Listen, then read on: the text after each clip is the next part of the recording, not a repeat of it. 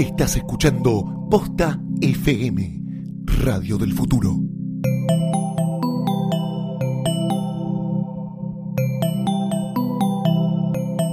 A continuación, tecnologías, ideas y personas en movimiento en Planetario.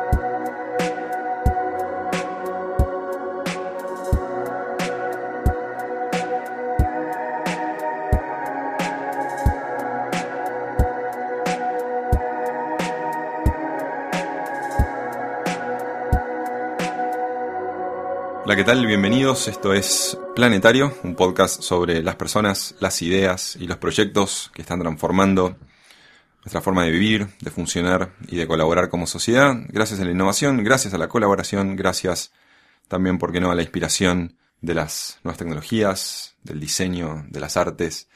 Eh, mi nombre es Rudy Borman y en este episodio planetario vamos a estar hablando sobre las ciudades.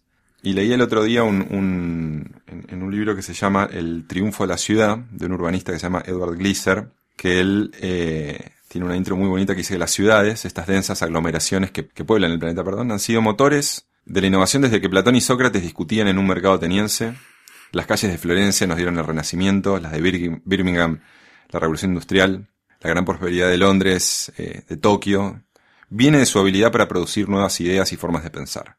El análisis de las ciudades es el estudio de nada más ni nada menos que el progreso humano. Y la fuerza que viene de la colaboración humana es la verdad central detrás del éxito de la civilización y la razón primaria de que existan las ciudades.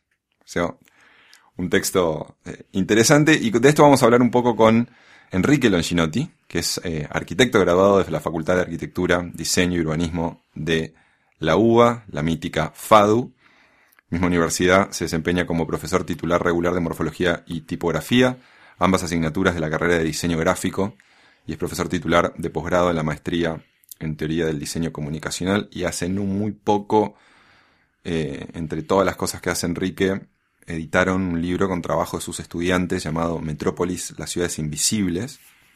Es un libro fantástico que deberían todos buscar, encontrar y recorrer donde, donde hay un análisis muy interesante de las ciudades, pero bueno, después nos metemos en eso. Vamos a arrancar. ¿Cómo estás, Enrique? Muy bien, muy bien, muy contento de estar acá, compartiendo un diálogo. Mientras te oía, se me ocurría que en este recorrido por las ciudades históricas, el próximo paso es Coruscant, que es este planeta en Star Wars, que es un planeta totalmente urbanizado. Total. Eh, o sea, en, realidad la, la, urbanización es algo progresivo y yo creo que eh, coincido totalmente con que la ciudad es el lugar del hombre, en, de la mujer, por supuesto, en el sentido más genuino del punto de vista cultural, no es una creación absolutamente humana, con todo lo, lo bello y lo, y lo terrible que tiene.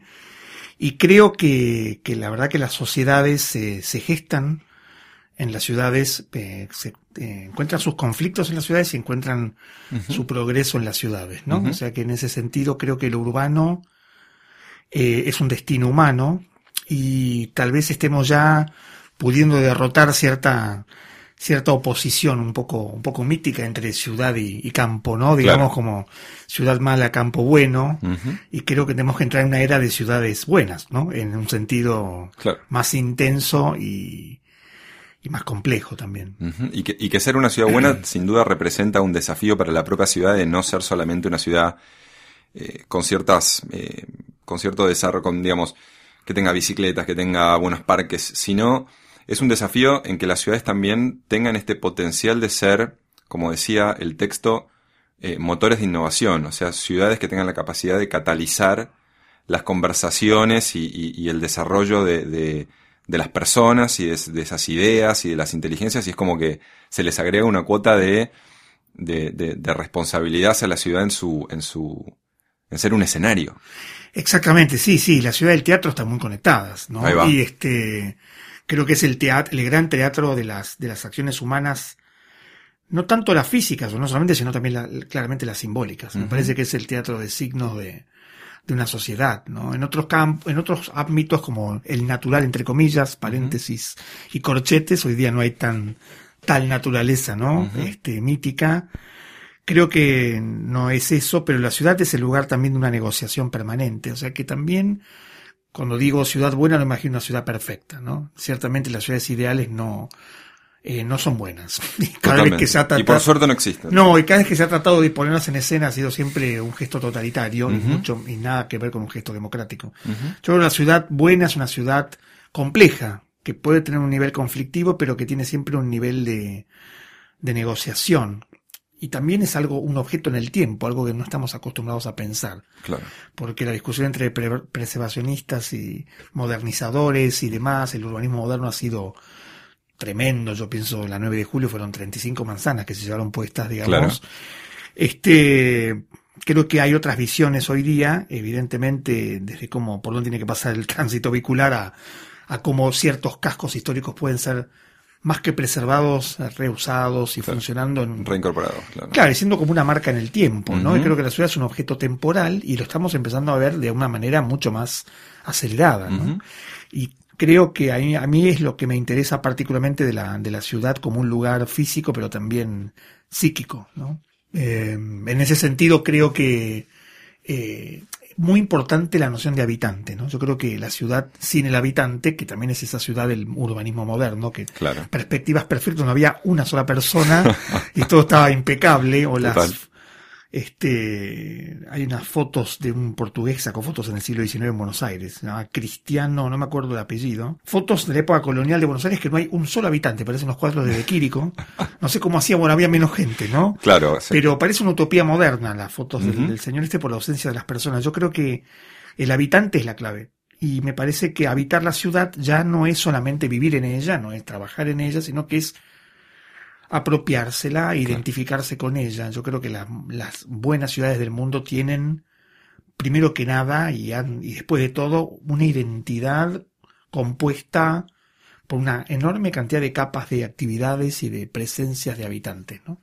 A mí eso me parece, me parece clave. Me parece que todo lo demás, infraestructura, comunicación y más, este, si no, si no pasa a través de los habitantes como sus verdaderos, este, nodos, y transmisores es como, bueno, pueden ser políticas de Estado, pueden ser este, emprendimientos privados, pero no terminan de, de, ser asimilados. ¿no? Y Enrique, ¿cómo se, cómo, cómo se ayuda a ese habitante a aprender a, a, mirar la ciudad? A mirarla en, en serio, digamos. Sí, es interesante la pregunta. Yo creo que este mirar es un mirar, eh, un mirar comprometido, empático. Creo que lo primero es conocer la ciudad y conocer la ciudad no es solamente transitarla. Me parece que conocer la ciudad es poder reconstruirla imaginariamente, en el mejor sentido de la palabra imaginario, no como algo irreal, sino como un proceso psíquico y psíquico-social, eh, para que realmente la ciudad sea comprendida en el acto de ser mirada y no sea simplemente calificada, ¿no? Y me parece que eso implica una, un eh, un consumo profundo de información, tanto histórica, arqueológica, sociológica, cultural, que la ciudad misma debería estar proveyendo permanentemente, porque es como el software que te permite usar bien una ciudad, que es el hardware, ¿no? Y un hardware sin software no, no sirve para nada. Totalmente. Y me parece que eh, nosotros todavía tenemos muchas deudas pendientes con esto de viniendo también de la arquitectura y el urbanismo tradicional moderno, de generar más, más hardware y no pensar en el software. Y me parece que el software es lo que permite usar esta máquina ciudad de una manera eh, rica, ¿no? Vos hablabas del tema de los, de los, eh, de los niveles o de las capas que tiene una ciudad. Sí.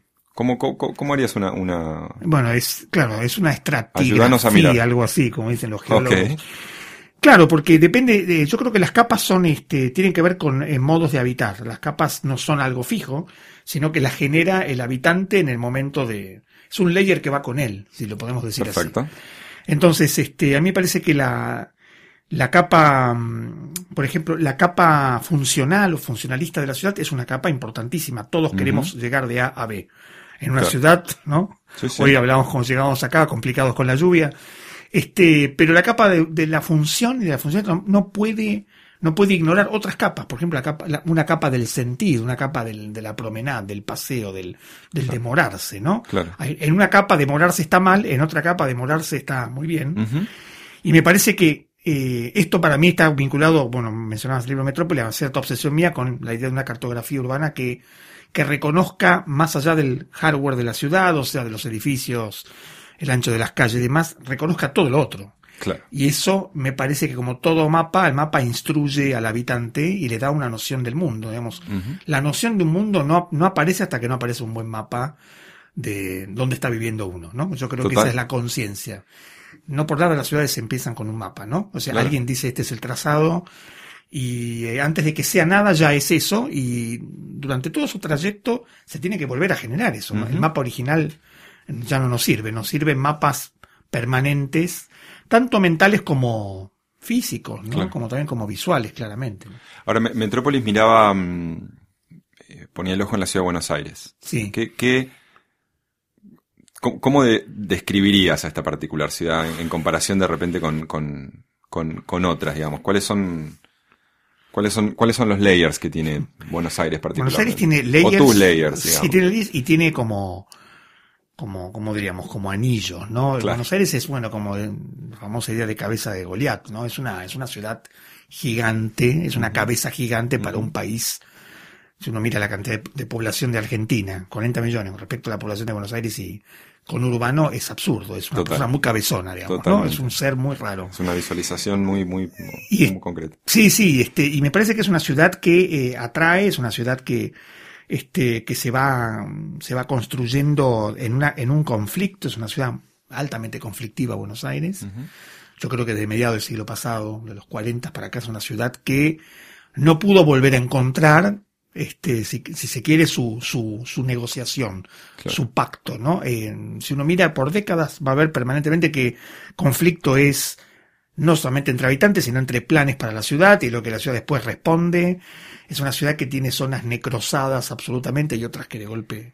Yo siempre cuando camino por Once, por ejemplo, me pregunto si un, un señor burgués de alta burguesía que vivía en una de estas, hay una arquitectura extraordinaria, ¿no? Once de la primera década, dos décadas del siglo Sí. XX.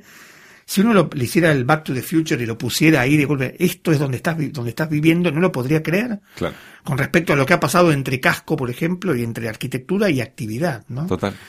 Eh, de fondo yo pienso que eh, Buenos Aires es una ciudad comparada con otras, es una ciudad que contiene muchas ciudades. Uno va a Barcelona y es fácil, Barcelona es un barrio bonito de Buenos Aires. Ahí va. Y Buenos Aires este, tiene algo muy interesante para mí históricamente, que es que siempre me impresiona. Uno va a Barracas, va a Devoto, va a Liniers y encuentra siempre el mismo proyecto original. O sea, una ciudad que empezó a crecer en varios puntos, Sí. una ciudad enorme que tenía el, mi- el mismo proyecto, muy democrático. Eh, los guetos y los bolsones y los cortes y las cicatrices vinieron mucho después. Y me parece que hay algo en ese plan eh, maestro original que habría Claro. que retomar, ¿no? Total. Eh, y se ve en, en la, en la idea de barrio, en la idea de vivienda, en la idea de gran escala, pequeña y media escala, que yo creo que ese es un dato. Por eso Buenos Aires me parece una ciudad súper interesante porque es una ciudad también, no es prolija, no es basilea, es una ciudad que grita, pero también susurra. Eh, un poco, hace poco te comentaba, escribí un artículo para la revista Arquitectura de la Sociedad Central de Arquitectos, se llamaba Lógicas, eh, Lógicas Invisibles de la Ciudad Visible. Es decir, la ciudad visible de Buenos Aires, si uno la quiere ver desde el punto de vista solo de la visibilidad, se encuentra con un problema. Lo que pasa es que la ciudad tiene lógicas invisibles. Por ejemplo, ¿Cómo afecta a una ciudad como Buenos Aires los medios, ¿no? La televisión. Yo pienso, pienso que la ciudad física es el basurero, ¿no? De Sí. los residuos de la publicidad que pasa por los medios. O sea, un spot Sí. televisivo de un producto te deja una gigantografía de 30 metros de largo en la ciudad. Es como que es la deyección de algo muy limpito en los medios, porque en sí. realidad eso, vos no- si no querés lo ves el spot, no lo viste nunca, pero la gigantografía te la, te la comes cada vez que salís de tu está, casa. Claro. Y me parece que ese es un dato interesante porque la ciudad no solamente le afecta a lo físico, sino que le afecta a lo virtual. Y hasta que no se entienda que la ciudad tanto física como medial como virtual, es la misma ciudad, que tiene como distintos niveles de realidad, creo que ahí podemos pensar una ciudad que habite esos mundos, tanto materiales como virtuales o tecnológicos, Claro, con, con armonía, ¿no? En la medida de lo posible. claro, claro. Habría que hacer una segunda charla para hablar del, del, del, del layer digital en las ciudades, ¿no? Sí. De lo que de lo que significan y resignifican en términos de los lugares, de las de los productos, aplicaciones que generan como todas estas nuevas eh, nuevas, convers- nuevas conexiones, conversaciones, encuentros, descubrimiento también de la ciudad. Son, son como esas, como mínimo son instrucciones de uso, pero luego, como toda instrucción de uso, se empieza a convertir, eh, bueno, me, me acuerdo de la vida de Perec, ¿no? Eh, la novela de Perec, ¿no? La vida, instrucciones de uso, ¿no? Y creo que es algo de eso, es decir, en Claro. realidad, eh, una ciudad que no tiene buenas instrucciones de uso en este momento es un objeto inerte y es un obstáculo. Yo creo que mucho porteño percibe a Buenos Aires como un obstáculo porque tiene muy pocas instrucciones de uso, muy malas en general, muy Claro. pobres todavía. Y me parece que la- las movidas que está viendo de, de- de empezar a inteligentizar la ciudad y volverla útil en- para nuestro tercer milenio es clave. Ahora, eso implica un trabajo no solamente tecnológico, para mí es un trabajo de diseño, ciertamente. Ujú. Pues se habla mucho de la tecnología, pero yo creo que la- el alma de la tecnología es el diseño, en el sentido de que lo vuelve, la vuelve eh, apta, la vuelve interesante, la vuelve humanista, la vuelve eh, eh, cercana a la gente. La tecnología sola es un desarrollo muchas veces económico, cardocapitalista, que no necesariamente está conectado con el bienestar. Me parece que eh, tecnología entendida en el campo del diseño y diseñar las comunicaciones entre las personas Ajá. Es la clave. En un layer tecnológico seguro, pero también, como te decía antes, tiene que haber un correlato en el layer material. Eso es lo más difícil. Totalmente. Eh, creo que las, las ciudades este, interesantes del mundo tienen eso un poco más, este, un poquito más negociado, ¿no? Por ejemplo, No, pienso en ciudades com- complejas, como puede ser, qué sé yo. París es una ciudad muy compleja, Madrid es una ciudad muy compleja. Yo creo que tienen mejor negociada esa relación. ajá. No sé bien si es desde las instrucciones de tránsito hasta la manera en que alguien sabe con qué se va a encontrar cuando Claro. sale. Eh, hay una actitud también en, en- en el habitante de sus relaciones con lo que puede ser el transporte público y demás que lo vuelve, vuelve la jornada un hecho previsible, no un hecho, una guerra sin cuartel. ¿no? Una, una, una, una, una verdadera aventura. Sí, una aventura y con final más bien incierto, digamos, Claro, ¿no? claro. Y aparte cargándose de, de un desánimo muy grande. Y también este la- los olvidos, ¿no? Buenos Aires es una ciudad que tiene una, una tendencia a la autofagia y al olvido muy particular. Hay un libro de Javelson, este arquitecto arqueólogo, un libro que se llama Arqueología, Arqueología de Buenos Aires, que, que analiza que ya en el siglo XVII Buenos Aires tenía una, la duración promedio de un solar como vivienda para, como vivienda estable era de 30 años.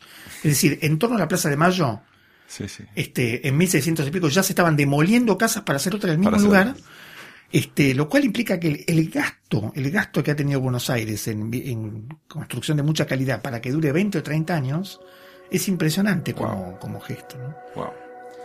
Bueno, nos quedamos, nos quedamos con un poco de, con, con poco tiempo, Enrique, eh, pero te vamos a, te vamos a volver a convocar para un, para una segunda charla sobre ciudades. Como no, sí, para, esto es una introducción. porque me parece que tenemos para, para, para recorrerla en, en- en muchísimo detalle. Eh, así que muchísimas gracias por, por, por haber charlado con nosotros eh, hoy y, y repetimos y hacemos una segunda, una segunda entrega con, con Ciudades 2. Cómo no, cómo no. Sí, un placer. Bueno, gracias. muchísimas gracias. Enrique. Gracias a vos, Rudy. Pueden escuchar todos los episodios en posta.fm barra planetario y en las apps de posta para iPhone y Android. Cualquier cosa que quieran comentarnos o consultarnos pueden hacerlo escribiendo a planetario arroba posta.fm. Sigan a Posta FM en Twitter para enterarse de cuándo sale el nuevo episodio. Y recuerden suscribirse en iTunes a Planetario y los otros podcasts de Posta, poniendo Posta en el buscador de la aplicación. Soy Rudy Borman, esto fue Planetario, nos vemos la próxima.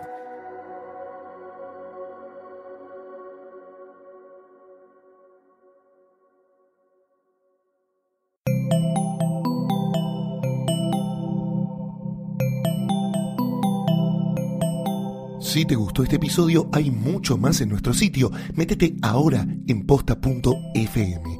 También puedes llevarnos en tu teléfono. Busca Posta FM en las tiendas online de Android y Apple.